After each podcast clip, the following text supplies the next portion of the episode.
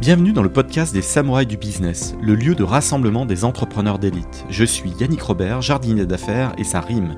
Accompagnez-moi pendant une bonne demi-heure de concentrer de jus de cerveau et transcender votre start-up et les projets dans lesquels vous vous investissez. Changez votre destinée et découvrez tous les stratagèmes et autres techniques secrètes qui vous permettront de craquer votre secteur. Place à l'invité du jour. Bienvenue dans ce nouvel épisode des Samouraïs du Business. J'accueille Benjamin Charby, le CEO d'un beau studio de, de développement. Bonjour Benjamin. Bonjour.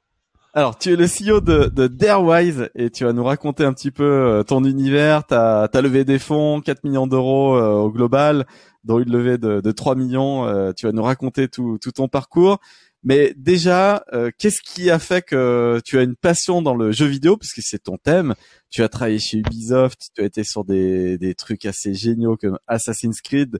Déjà, d'où vient ta passion de, de gamer avant qu'on raconte tout ton parcours et toute la suite C'est marrant parce que je, je, me demande si on peut vraiment euh, trouver la genèse de ce genre de passion quand elle remonte à si lointain. Euh, c je me suis jamais vraiment posé cette question. Que je peux te dire quand ça a démarré. Je me souviens très bien d'ailleurs de quand ça a démarré, parce que euh, de façon assez, euh, je dirais, similaire pour euh, de nombreuses personnes de ma génération. C'était quand, le, quand Nintendo a, vraiment évangélisé l'entertainment system à l'époque, donc ce qui s'appelait la NES, la Nintendo. On appelait ça tous la Nintendo, mais en fait c'était la NES c'était le c'était le c'était le consolier. Euh, et donc on a tous eu ce enfin on a, on a tous les privilégiés en tout cas ont eu cette euh, cette boîte grise dans laquelle il y avait une cartouche avec euh, Mario Bros et un, et un, jeu de tir tir au pigeon. Et donc c'est là que ça a commencé vraiment pour jeu aussi ce fameux tir au pigeon avec le pistolet. Exactement. Voilà. et tu te souviens du du bruit du du, du ressort tu vois c'est il y a des, des comme ça des, des, des pour parfois c'est des parfums là c'est vraiment des bruits c'est des sensations euh, c'est, pour moi, c'est vraiment ça. Ouais, c'est marrant. Je, je, mon cerveau euh, n'a même pas réfléchi en faisant ça, mais vrai qu'il y avait ce petit oui. Euh, exactement. Donc euh, voilà, c'est, là que je peux te dire euh, que ça, ça a commencé. J'avais 6 ans, j'avais eu des jeux électroniques un peu comme tout le monde.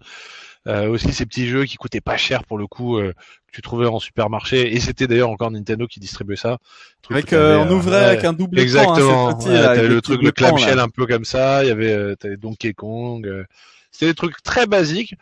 Mais euh, en tout cas, pour moi, ça, ça a démarré comme ça. Et si, ici, typiquement, on me demandait, mais qu'est-ce qui t'a amené à l'informatique? Là, je dirais, bah, j'étais j'étais très vite passionné de jeux vidéo et en fait euh, j'avais envie de jouer sur tout support et quand on m'a donné un ordinateur que j'ai voulu jouer il a fallu que euh, j'apprenne à taper des commandes de code euh, sur MS-DOS pour pour débloquer des trucs ou enclencher des fonctions et c'est là que pour moi la, la passion vers l'informatique a commencé. Mais celle du gaming tu vois je sais pas J'ai des souvenirs dans un garage, là tu me rappelles un truc, mais c'est vrai que j'ai, je, chez un pote, on devait avoir 9, 9, ans ou 10 ans, moi je suis de 79, donc ça doit remonter à 88, 89, et, et dans son garage, alors je sais même pas qu'est-ce que c'était, et on tapait des lignes de code vraiment sur un écran noir, et, et en fait j'ai eu accès à ça, à ce moment-là, et en fait, euh, moi, ça me paraissait quand même euh, inaccessible à l'époque. Mais on avait récupéré des, des petits bouquins pour apprendre à essayer de programmer tout ça. Mais euh, moi, c'est vrai que du coup, j'ai pas embrayé à cette époque, alors que j'aurais pu devenir multimilliardaire là pour le coup. Ouais, en tout cas, t'aurais appris des choses. Multimilliardaire, je, je sais pas si si c'était si évident que ça de. Non, je pense pas. non, mais je veux dire, déjà prise. Ouais. ouais, et puis surtout le quand je, quand je lis euh, typiquement un, bouquin que j'avais beaucoup aimé lire, euh, ça lui fera plaisir de l'entendre peut-être, c'est euh, Citizen Game de, Nicolas Gaume. Qui a été le fondateur, le président de Callisto, enfin qui est une, personne, une vraie personnalité de l'industrie du jeu vidéo, de l'histoire même du jeu vidéo en France. Et, quand tu vois son histoire, quand il est, je pense qu'il était encore lycéen, quand il a démarré ses premiers jeux, ses premières démos, putain, tu, tu te rends compte que c'est la croix et la bannière quoi. Il n'y a pas de, y a pas de réseau de distribution, il n'y a pas de communauté euh, accessible.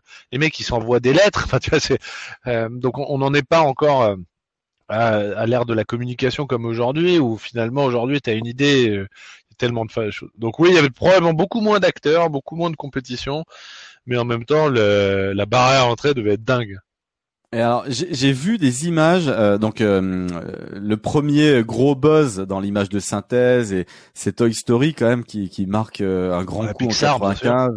Voilà, et, mais en fait ça fait plusieurs années qu'ils travaillent sur le truc, il y a déjà des outils. Et du coup à la fin des années 80 quand même la modélisation 3D des reportages que j'ai vus, hein, c'est déjà assez dingue. C'est-à-dire, moi je me rendais pas compte que c'était déjà maîtrisé à ce point-là à la fin des années 80 plusieurs années avant euh, Toy Story en 95 et, et, et, la PlayStation 1 elle est sortie en 97 moi je me rappelle avoir fait la, la file d'attente au premier jour en France. C'était un truc de malade en 97 cette PlayStation 1 mon père qui m'engueulait parce qu'on allait l'acheter à, à, Dijon et que j'allais cramer toute ma thune euh, gagnée l'été précédent et, et que c'était n'importe quoi. Mais c'était un truc de dingue des histoires. mais, mais, voilà il faut, il faut, il faut savoir que le la perception qu'on a du progrès technologique, surtout dans l'informatique, est, euh, est, complètement euh, euh, comment, comment je qualifierais ça? On, est, on, a, on a une très mauvaise appréciation en fait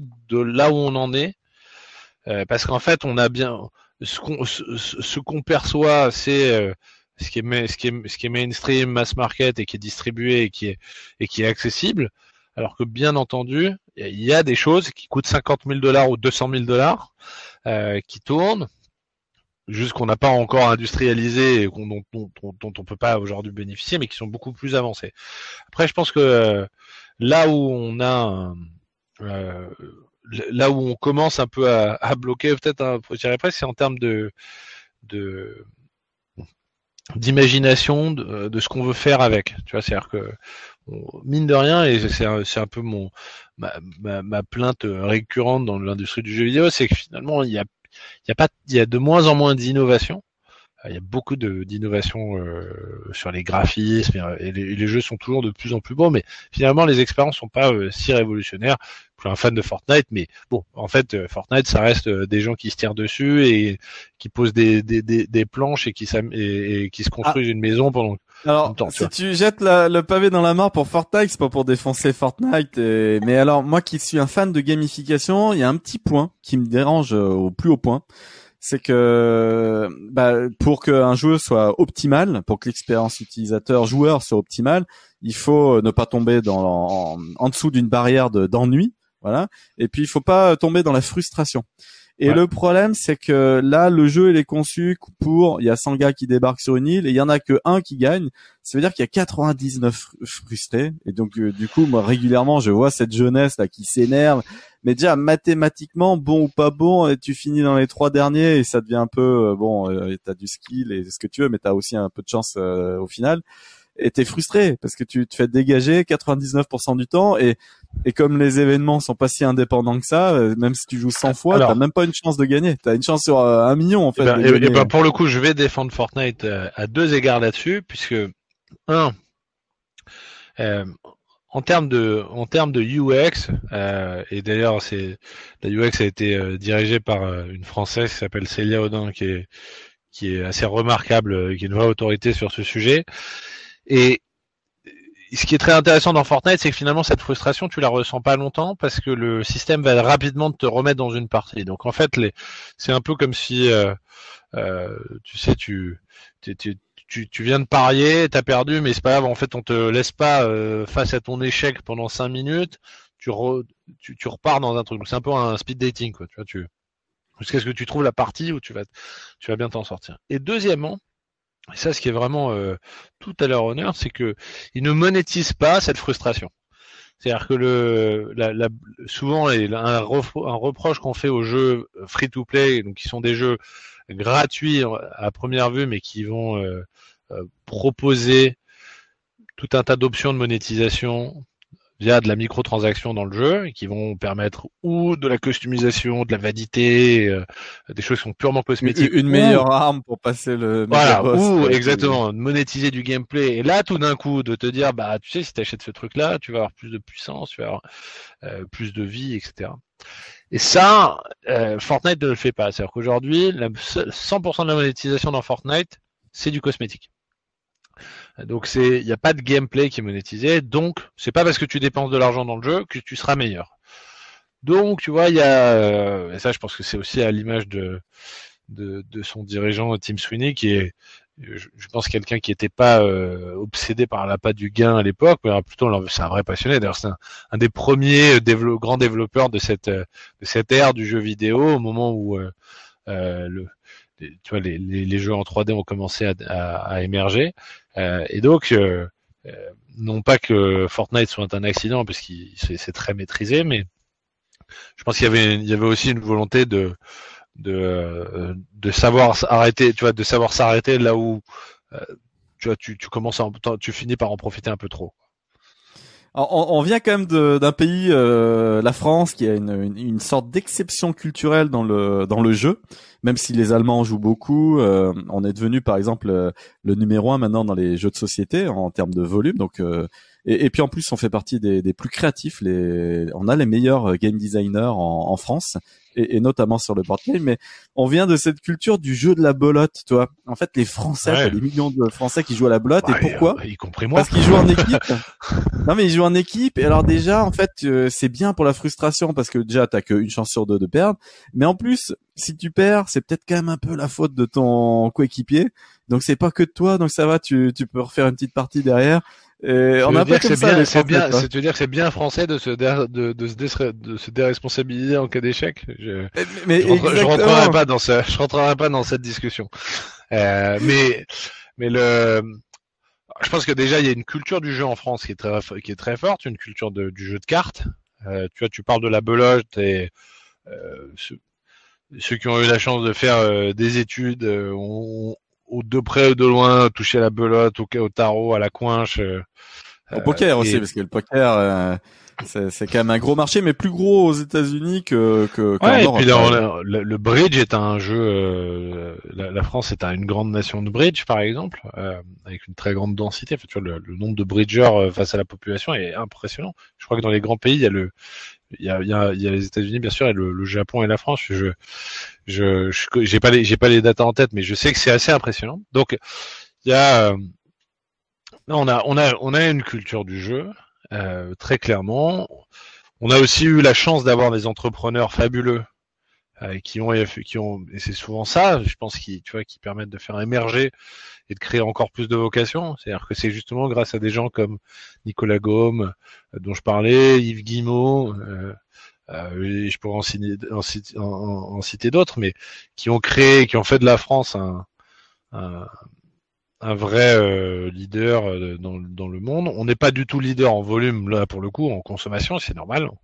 Pas non plus. Un, on est un petit pays à comparer à un tas, d'autres, mais en termes de contribution à euh, euh, à l'offre de contenu, la France est un pays euh, vraiment est un des, des, pays majeurs. Donc on a on a une vraie culture, je pense, et et, on, et je suis content d'ailleurs de voir que la pendant la pendant l'épidémie, c'est incroyable quoi. On, comme ces choses-là sont reparties, les gens se sont remis à faire beaucoup de board games. Et j'adore, moi j'adore ça et je trouve que c'est euh, c'est une, une, façon incroyable de, de passer du temps avec ses amis, de se rassembler. Et, et, et ses enfants, c'est bien de les former dès le plus jeune âge. Exactement, Or, euh, enfants, je te racontais. Les, les écrans, c'est bien, euh, mais c'est bien de les protéger un tout petit peu quand même dans la bulle. 4, euh, bah au moins, je pense 4, 8 ans, 4, 9 ans peut-être. Et après, euh, les ouvrir au jeu, il y a jeux vidéo, il n'y a pas de problème. Mais je trouve que c'est bien aussi un peu hors des écrans. En, en, en fait, je pense que euh, déjà, moi, je, je, suis contre tous les comportements extrêmes, ni dans un sens, ni dans, et dans un sens et dans l'autre.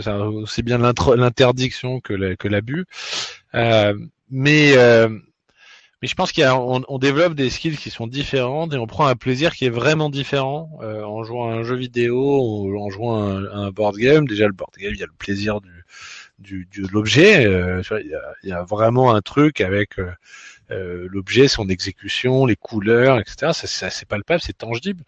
Et puis c'est vrai, c'est c'est c'est un, une dynamique de jeu qui est différente de celle que tu vas avoir quand tu joues en ligne ou quand tu joues. C'est vrai qu'un Mario Kart ou un petit match de tennis comme ça euh, sur euh, en, jeu vidéo, c'est quand même très très cool. Toi, je, je, je reste euh, un fan de, de, jeux vidéo, mais j'adore aussi les board games pour plein de choses. On a fait un bon tremplin, Benjamin, parce que la première question était juste d'où vient ta passion et, et, on voit que c'est une passion fleuve. Mais du coup, tu as cité au milieu de, de tes explications Ubisoft, euh, Gameloft aussi, mais tu es passé par Ubisoft. Est-ce que déjà tu peux nous dire comment tu t'es retrouvé dans, dans le giron d'Ubisoft et puis euh, euh, bah, ton passage autour de Assassin's Creed? Ouais, alors j'ai j'ai eu beaucoup de chance euh, et c'était un peu et c'était pas prévu, c'est-à-dire qu'il y a pas j'ai pas eu de plan de carrière dans cette euh, pour pour intégrer cette pour cette industrie. L'histoire, c'est que comme tu le sais, j'ai été passionné de jeu depuis tout petit. J'ai été euh, joueur compétitif au démarrage du e-sport en France, à l'époque où on parlait pas encore de e-sport, mais où, euh, en tout cas on osait y rêver, rêver un peu. Euh... Ah, pour, pour, moi, la première expérience de e-sport en France, normalement, c'est quand euh, la PlayStation permet de gagner la Dodge, la Dodge Viper avec le l'immense tournoi national ou Grand Turismo. Sur, Grand Turismo, moi j'y ai passé mais des mois, des, des nuits, des trucs et c'est c'est la première fois où il y a un vrai gros gros gros prix quand même euh, mais mais il y a un engouement, tout le monde en parle et tout, c'est un truc de dingue là, la, la Dodge Viper là ce moment-là. T'as raison, moi je moi je qualifie de e-sport à partir du moment où euh, les on a pu en vivre. On, on, pouvait commencer à en faire une carrière, mais c'est euh, et, et, moi quand j'ai joué à, à, très haut niveau, c'était pas encore le cas. Il y avait euh, il y avait tout un, sponsoring qu'on commençait à, à palper, mais euh, c'était encore euh, très embryonnaire. Mais donc je suis parti, enfin j'ai fait, du coup je, du coup je me suis pas aventuré dans cette voie à l'époque. Je suis parti faire des études plus traditionnelles.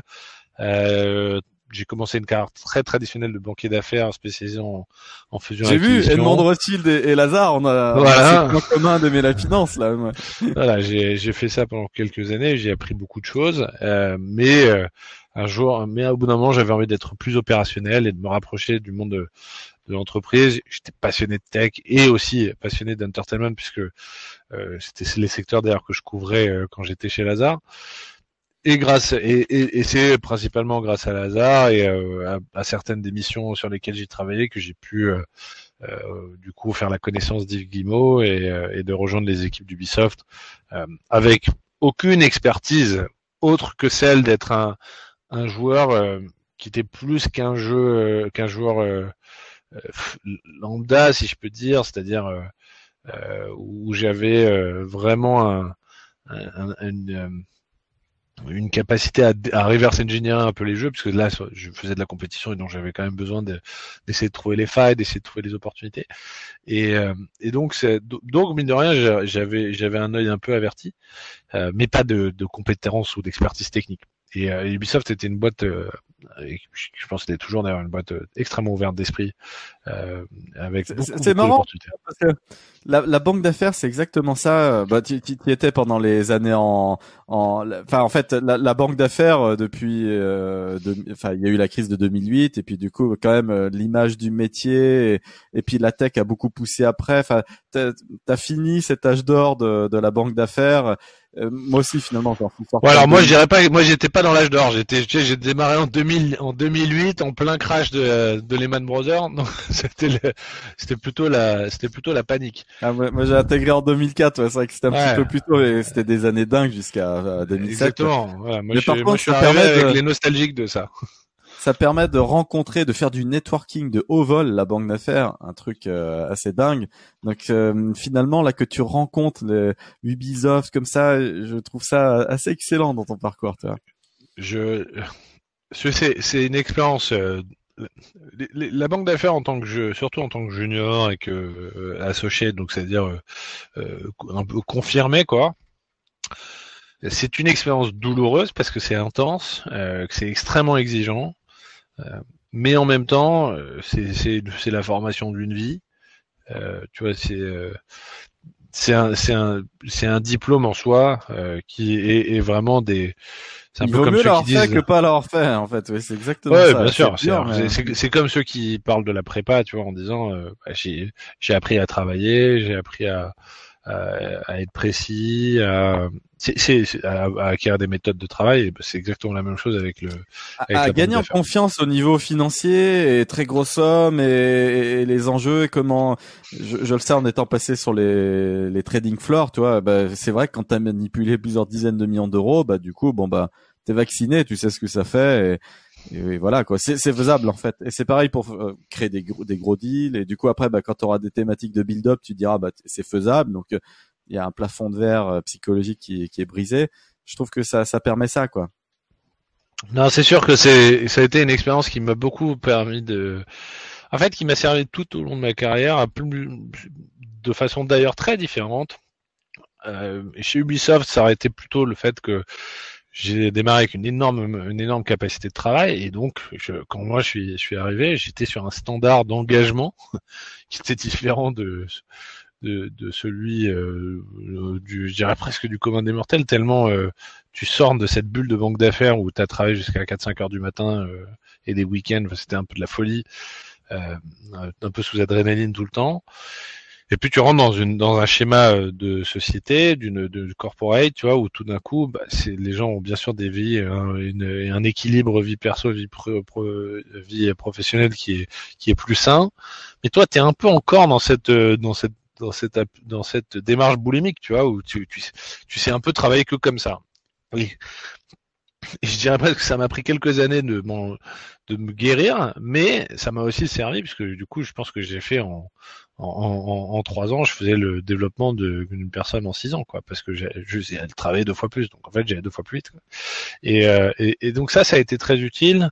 Quand j'ai décidé d'entreprendre, au-delà du fait que tu arrives avec un, une signature sur ton CV qui a tendance plutôt à rassurer qu'à effrayer, euh, l'avantage que j'ai eu là-dessus, c'est là encore une capacité à tenir la pression et, euh, et à travailler dur et dans les moments où il faut faire décoller ton ton projet, c'est ça qui est vraiment difficile. C'est ce que je dis toujours, hein, c'est c'est vraiment passer de 0 à 1 qui est qui est qui est si compliqué, mais finalement euh, le, reste. ce euh, podcast, hein qui se concentre sur cette étape de 0 à 1 parce que l'étape de 1 à 100 elle est dure mais euh, il y a déjà plus de moyens le risque est fortement abaissé parce que la trésor est là il y a un peu plus de temps. C'est vraiment le décollage d'une fusée tu vois c'est tu d'ailleurs tu regardes tu, tu le vois quoi. S'arracher de terre c'est euh, difficile c'est très difficile.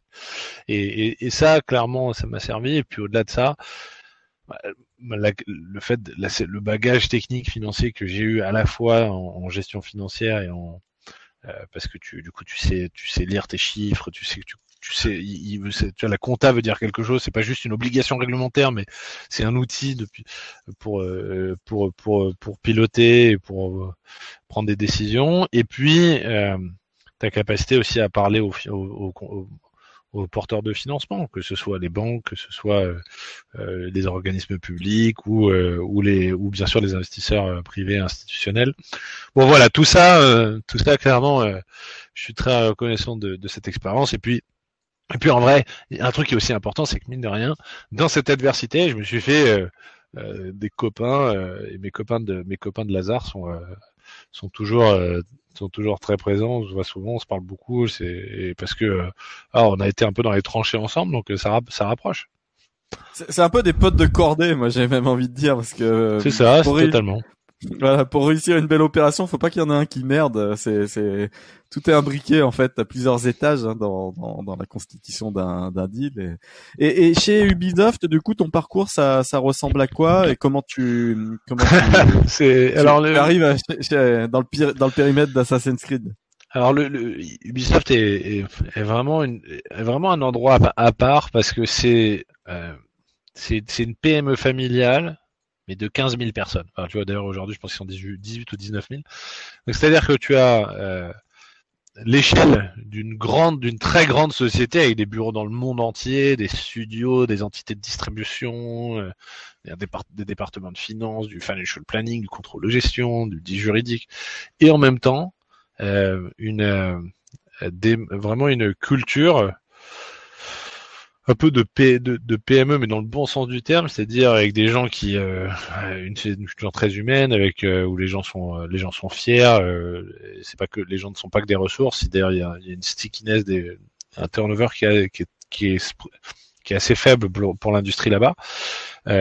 et donc, mais aussi la possibilité, tu vois, de prendre en main des sujets, de faire avancer les choses Et donc j'ai trouvé ça top parce que j'ai eu une aventure très entrepreneuriale là-bas et c'est un peu ce que je cherchais. C'était pas du tout. Euh, je, enfin, je pense que quand je suis arrivé, c'est un peu ce qu'on m'a dit parce qu'on était sur le développement d'une nouvelle division, mais je pensais pas que ça irait jusque là. Tu vois, je pensais pas que dans cette espèce de géant du jeu vidéo, en fait, on aurait quand même cette possibilité de prendre en main des sujets. Bah, si personne les prenait en main, il fallait le faire. Et c'est un peu ce qui m'est arrivé.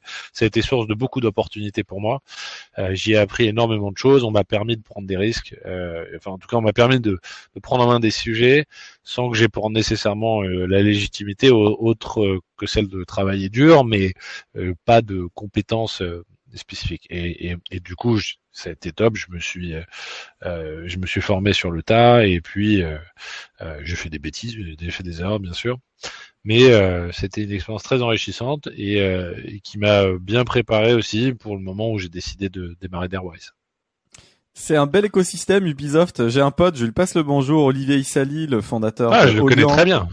voilà, et, et, qui a vendu en juillet 2011 parce que toi tu. Bah, j'ai, j'ai, je me suis occupé de l'intégration d'Olient de chez Ubisoft, donc euh, on a, ah, beaucoup travaillé ensemble. Et, je, et d'ailleurs, on est client de Zenride aujourd'hui chez euh, chez chez Darwise. Ah, très très bon. Euh, bah, Zenride, j'ai invité euh, Antoine, euh, le, le, CEO, sur le podcast. Donc on a fait un épisode ensemble. Et c'était pas le fruit du hasard parce que c'est Olivier qui nous a mis en, en relation. Donc le, le monde est petit. Et, et, alors donc là, c'est le moment de, de, de jumper dans l'aventure de Darewise, puisqu'on a parlé de de ton de ta passion pour les jeux de manière générale. Ensuite, de ton parcours chez Ubisoft. Comment t'en arrives à, à créer Darewise en septembre 2014 et parce que sortir du giron, voilà, de l'un des leaders mondial et, et se lancer à son compte, et là, c'est les questions typiques de l'entrepreneur. Est-ce que je prends du risque ou pas Comment ça s'est passé? En fait, le, en fait, pour le coup, tout le, pour le coup, tout le crédit revient à, à, à, à une, à une ex copine, donc qui était, qui était ma copine de l'époque et qui euh, me dit, mais euh, pourquoi tu J'avais toujours eu ce projet, euh, pour être honnête. Je, je, voulais aller apprendre le métier et entreprendre un jour. De toute façon, je voulais entreprendre et probablement dans le jeu vidéo.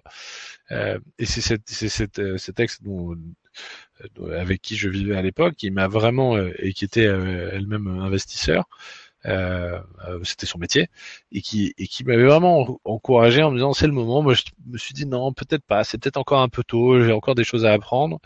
Euh, et, elle m'a amené vraiment cette réflexion que j'ai trouvé très juste, qui était, mais en fait, tu vas pas entreprendre tout seul. Et donc c'est pas juste euh, ta capacité à tout faire. Euh, ce qui va être important, c'est ta capacité à, à, construire une vision et à amener avec toi des gens qui peuvent, qui vont amener ces, ces expertises, ces expériences, et probablement des gens qui ont beaucoup plus d'expérience que toi sur tout un, sur tout un tas de sujets. Et donc je me suis dit ok, euh, à ce moment-là j'étais euh, directeur créatif euh, sur un nouveau jeu chez Ubisoft. Donc tu vois j'avais complètement arrêté la finance et donc j'étais devenu un développeur de jeux. Je m'étais formé, j'étais devenu game designer, producteur et et donc là j'avais vraiment les mains dans le cambouis. on avait j'avais sorti j'avais été un, des game directors sur sur Assassin's Creed dont tu parlais. Donc où je sentais que j'avais un peu de légitimité, mais que euh, en revanche j'avais j'avais des projets qui m'excitaient, euh, qui me titillaient un peu, des choses que j'avais envie de faire et que je sentais que j'arrivais, j'allais pas réussir à faire chez Ubisoft parce que pour le coup la, la culture était différente. Et euh, et du coup je me suis lancé. Euh, ça a été un peu chaotique au début d'ailleurs, mais tu vois quand tu parlais de la, tu parlais de cette notion de prise de risque.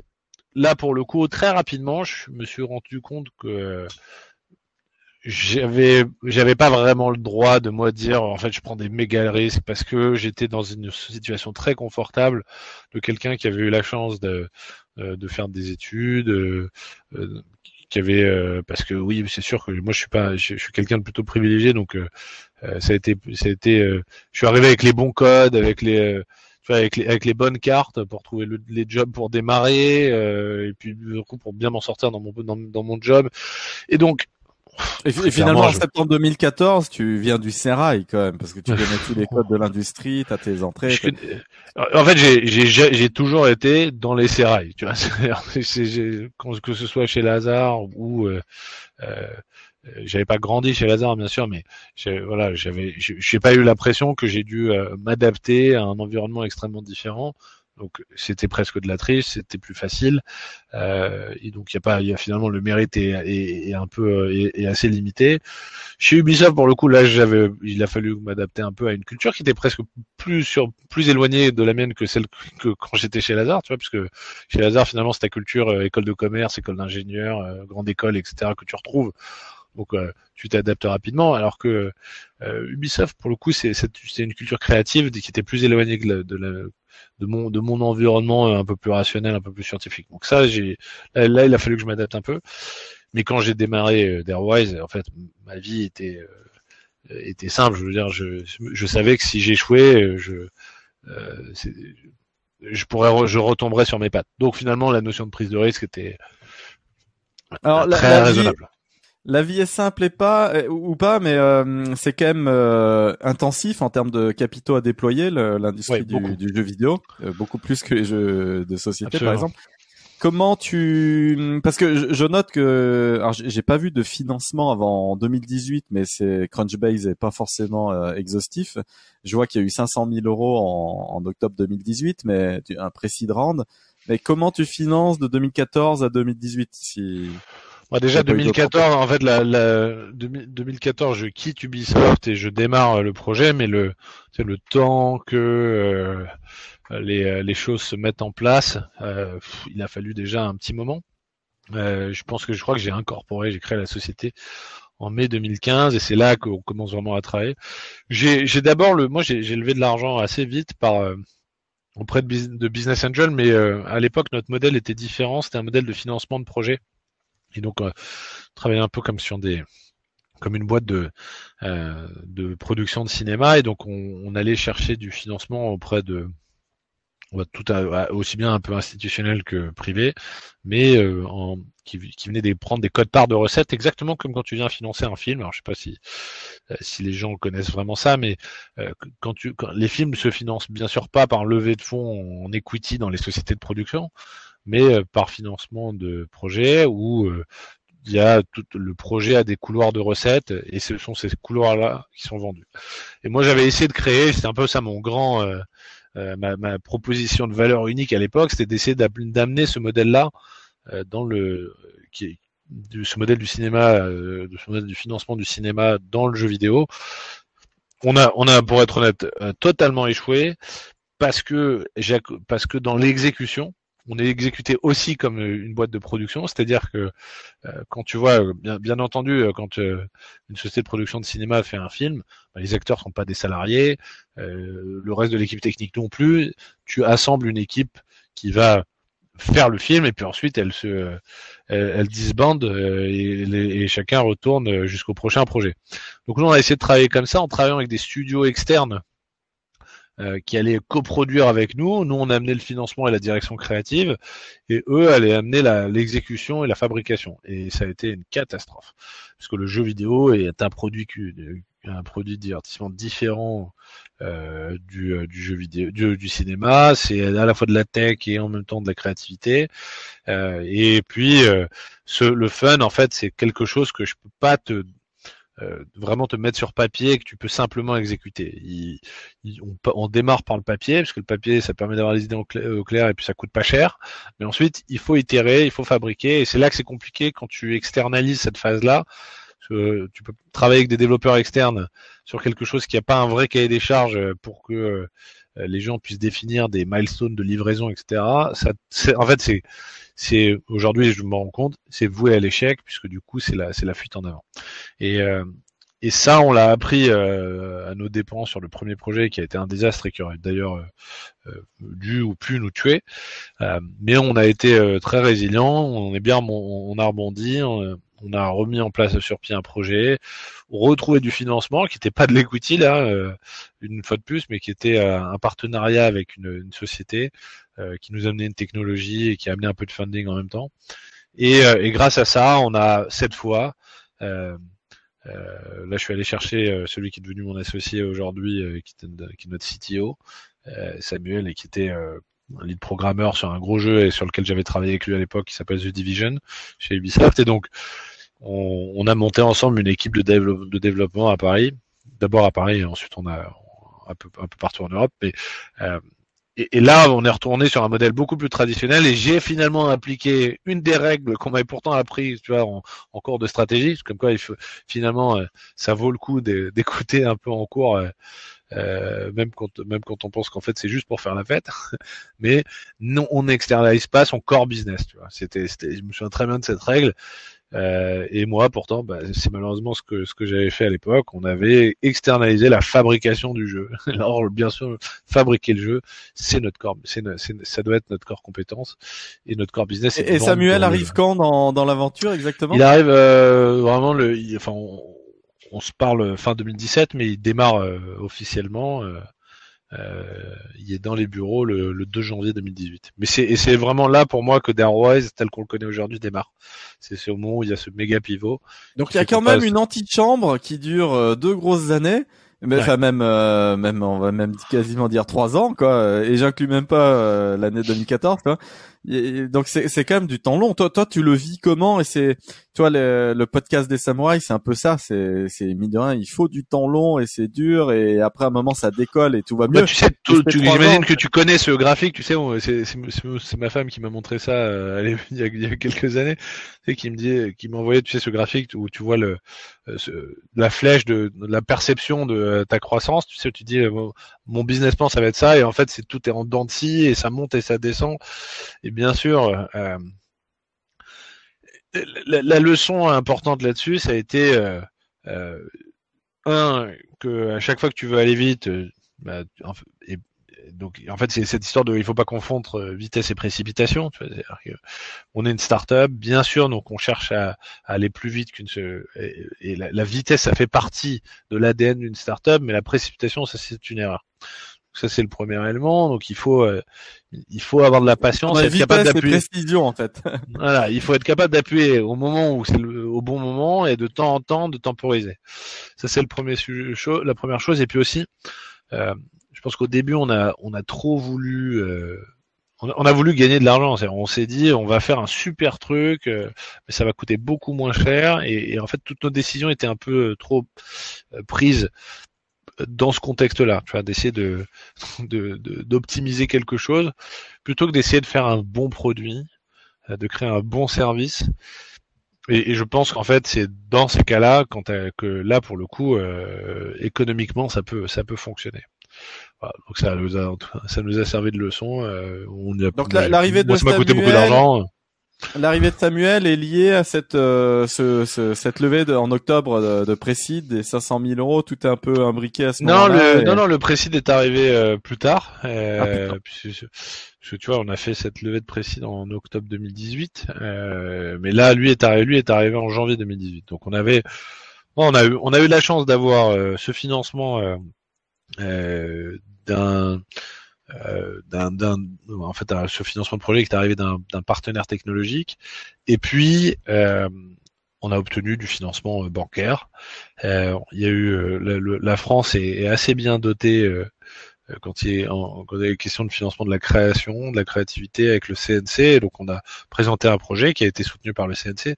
Donc là encore, tout ça, ça nous a vraiment permis de, de démarrer, d'amorcer la pompe, d'amorcer la machine et derrière effectivement de lever euh, de lever en octobre euh, en fait tu viens de lever d'ailleurs sous forme de BSR donc qui a pris euh, qui a eu qui a eu plusieurs étapes en fait parce qu'en en vrai ce cette levée au complet de Précide on a levé enfin en fait on a levé un million d'euros au total oui, oui, c'est scindé sur, euh, sur Crunchbase en deux, je, je la vois. Et vous êtes combien en octobre 2018 dans l'équipe? Euh, oh la vache. Alors, combien on était en octobre 2018 Je pense qu'on était une petite vingtaine. Ah, quand même, quand même. Ouais, donc euh, il y a une certaine tension, une certaine pression à, à lever. alors ça, ça malheureusement, euh, moi à chaque fois que je vois des levées avec 10 millions et les mecs sont 8, euh, ça c'est sûr que je, ça me rend, ça, ça, ça me rend un peu envieux. Mais euh, nous, dans le type de gaming qu'on fait, qui est du jeu euh, premium, non pas en termes de business model, mais de qualité d'expérience, c'est-à-dire qu'on est sur du sur du client, PC, le avec des graphismes, etc. en 3D, euh, on peut malheureusement pas faire ça avec une petite équipe de, de 5-6 personnes, c'est impossible de, de on, arrive à rien quoi. Donc euh, donc on a, et, on est clairement aujourd'hui vous êtes une quarantaine, hein, c'est ça? Ouais. Aujourd'hui c'est ça. exactement. Et, et, on a encore du, et on a encore des gens à recruter. comment, alors on en parlera, les, les recrutements, je, je tends toujours une perche, c'est ça c'est cool. Comment tu en arrives à, à, cette levée en juillet 2020 de, de 3 millions qui, qui te fait passer encore un cap et avec Serena Capital le, les discussions. Je, note que c'était euh, post-pandémie, sachant que bah, là pour le coup, avec le e-sport, avec plein de trucs, enfin, euh, les jeux vidéo ont explosé quand même avec la pandémie, la consommation. alors je pense que c'est Crunchbase qui est pas à jour parce qu'on a on a levé en en fait on, l'a fait en, je crois qu'on a closé en mai 2020 euh, mais un tour qui était, euh, enfin tu vois, d'ailleurs c'était un peu mon stress, c'est qu'on a commencé nos due deals en février 2020, donc on est en ah, plein. on a d'ailleurs on a fait un closing, euh, on a fait un closing 100% à distance.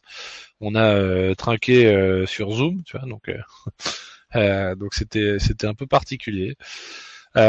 le bien entendu, les on, on peut le raccourci, c'est de se dire ah mais c'est génial, c'est hyper facile pour le gaming de, de lever de l'argent parce que c'est la pandémie et que donc toutes les boîtes, tout, le, tout le monde va être omnibulé par le gaming, mais c'est pas aussi vrai que ça parce que le euh, au-delà du fait que bien sûr il y a, y a eu plus de, en tout cas, les gens avaient moins peur du gaming qu'avant. Euh, ça reste un ça reste un secteur qui savent pas vraiment évaluer.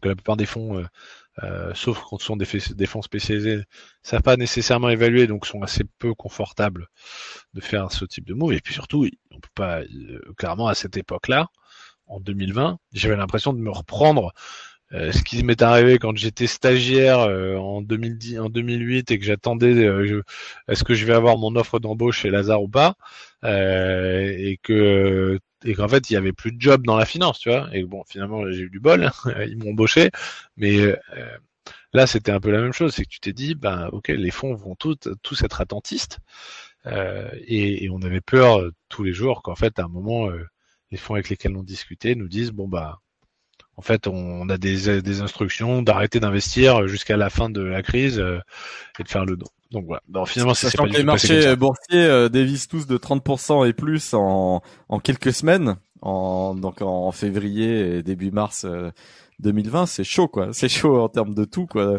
de valo, de, de, liquidité, de tout quoi. C'est sûr. Et, d'ailleurs, on n'a pas trop fait la main. Tu vois, on a, on a fait, on était plutôt low profile. On a, on a closé sagement le deal et on a été très très content de l'aventure qu'on, vit depuis avec. Euh, avec Serena Capital et Lakestar, mais, euh, mais c'est sûr qu'à à cette époque-là, on n'était pas très sûr. Alors euh, là, c'est l'occasion de, de, parler des développements de, de Darewise et, et, de rentrer dans le métier et, et, du produit. Je sais que hum, dans ton approche marketing, voilà, euh, tu, tu, tu veux avoir un impact un peu sociétal, positif, toi, euh, pas la violence juste pour la violence, un truc un peu plus est-ce que tu peux nous en dire un peu plus, toi, sur, sur les objectifs de développement des, jeux de, de, ta boîte quoi? Ouais, je pense que le bah, déjà, ça, tu sais, l'intérêt quand tu montes ton projet entrepreneurial, c'est que euh, euh, tu peux y mettre un peu euh, tout ce que tu veux. c'est la, la, différence, c'est que cette fois, c'est un peu chez toi. donc c'est le moment, c'est l'opportunité de faire euh, de, de, faire ce que tu as en tête et euh, relativement sans contrainte. Je dis relativement parce que bien sûr après il faut que, il faut que ce projet soit viable, etc. Chez nous, ce qui était important, c'est que le, c'est pas une, c'est une vision qu'on a mûrie à plusieurs, euh, pas que moi, et qui a tous les execs de, de Darwise ont, ont, ont, contribué. Et d'ailleurs, en fait, pas que les execs, tous les membres de Darwise ont, ont, alimenté progressivement. Et on, et on, et on, a tous eu un peu cette tendance à se dire, on a marre un peu de, on a envie, on a envie d'amener quelque chose de positif. On a envie d'amener des expériences où euh, les gens euh, euh, se sentent en sécurité, on sort d'une session de jeu avec du, avec le sourire et pas avec de la frustration. et Internet était en train de, est vraiment en train de devenir un endroit qui est pas du tout safe, qui est agressif, qui est violent. et on passe beaucoup de temps dessus. Quand je dis Internet, je, je prends en compte tout, quoi, les, les réseaux sociaux, les plateformes de contenu et tout. Et en du coup, ce serait bien si nous, euh, bah, on avait, on trouvait un moyen de livrer des expériences de jeu qui soient, euh, qui ramènent les, qui ramènent les gens entre eux, qui, les rapprochent euh, et dans des expériences positives. Donc, on n'a pas envie de qu'ils se tirent dessus. Alors, il y a le vœu pieux. Hein, après, il y a la réalité qui est, c'est pas évident en fait, mine de rien, de, de créer des gameplays qui sont qui sont, euh, euh, je dirais, avec sans action et souvent l'action, bah, c'est le combat. Donc on a on a essayé, on continue un peu à, à, faire des itérations pour tester des trucs. Tu vois là, on aujourd'hui dans dans Life tu tu es un agent euh, d'une organe, d'une corpora, d'une d'un, d'un consortium euh, qui a été créé par des gens qui veulent protéger une planète qui est apparue dans notre système solaire et qui est une planète qui est qui est blessée, qui est meurtrie et tu viens la tu viens la soigner. Mais c'est vrai qu'aujourd'hui la façon dont tu la soignes, c'est quand même avec euh, des fusils et des gadgets parce que elle elle elle, elle crée des elle crée des créatures euh, pour te, pour nous repousser. Bon, bah, je te cache pas qu'aujourd'hui, on a toujours un, problème en interne avec ça. On dit bon, euh, c'est quand même emmerdant qu'on ait un lance-grenade, même si c'est un lance-grenade de produits euh, qui euh, qui viennent combattre ces créatures un peu mystiques.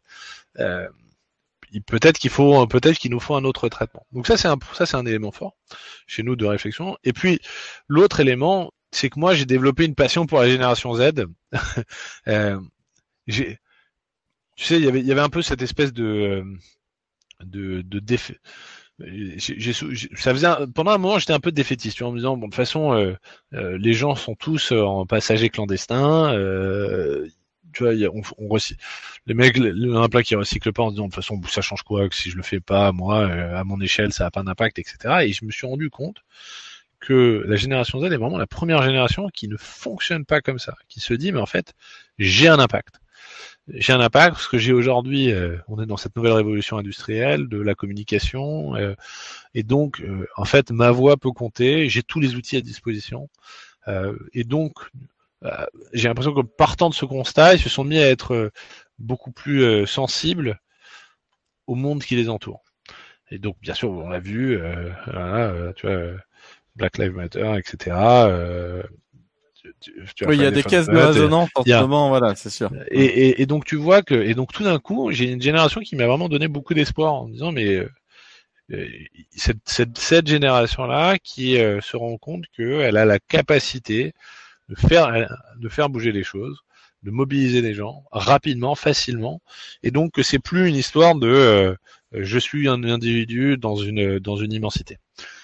et ça, je trouve ça fantastique et donc j'ai plutôt envie de faire du contenu pour ces gens, pour cette génération-là, qui n'est pas du tout la génération. C'est assez marrant de, c'est pas du tout la, cible principale des boîtes qui font du jeu AAA. Le jeu AAA, c'est le jeu à très gros budget.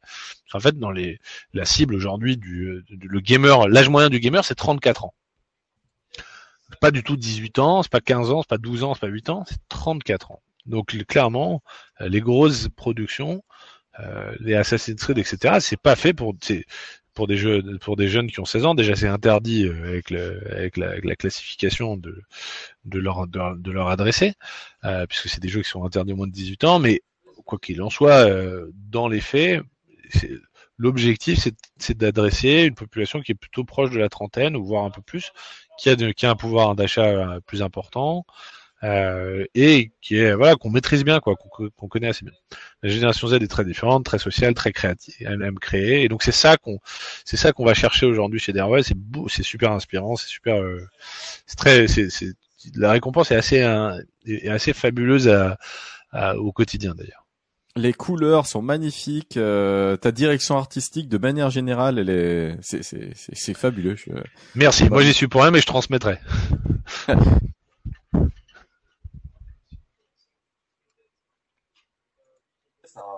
un écosystème, un environnement. C'est un métier, donc je te, je te félicite pour ça. Ça va être quoi les gros enjeux, au-delà des enjeux techniques, hein, parce que bon voilà, c'est complexe de monter un jeu et, au-delà aussi des aspects de game design. Sur les aspects financiers, c'est quoi les gros enjeux pour euh, pour Voilà, la première chose, c'est de réussir à trouver euh, cette core, euh, en fait, on, on, avait vraiment besoin de trouver ce core gameplay, cette boucle, tu vois, cette première boucle. On a une boucle qui est très ambitieuse dans laquelle il y a de l'action, de la construction, de la créativité. Euh, et, et, là, on l'a trouvé. Et donc, tu vois, tu m'aurais posé la question il y a un mois, j'aurais été, euh, je t'aurais dit, bon, on a ce challenge là, et là, on l'a enfin trouvé. Et on est très très content. On l'a, on l'a, on l'a playtest avec des joueurs toutes les semaines d'ailleurs. Maintenant, notre euh, challenge, c'est de, c'est de scaler tout ça. Euh, et de euh, et d'aller euh, de réussir à embarquer une communauté plus significative à nos côtés.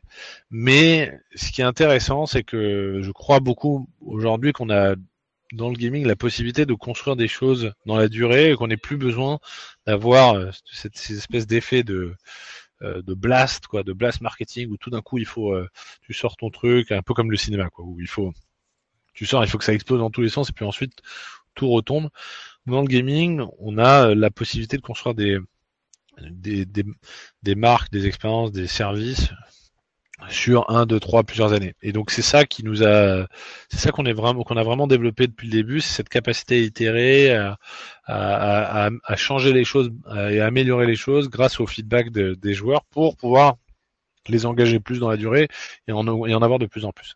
Donc ça, on a, ça, on avance vraiment bien là-dessus. Euh, et, et c'est notre gros chantier. Et puis là, bah, si on parle purement financièrement, on est en pleine levée de série A en ce moment, euh, qui démarre euh, je crois que j'ai mon premier meeting tout à l'heure euh, donc on, a on va avoir un été un peu intense pour euh, pour boucler ça et, euh, pouvoir passer la vitesse supérieure ensuite.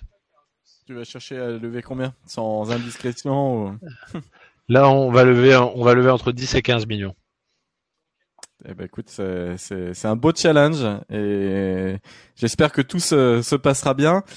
En, en, conclusion de, de, cet épisode, j'aime bien euh, ce petit système de notation autour des quatre piliers des samouraïs la discipline, la créativité, le côté sans peur, le côté fearlessness et l'intégrité.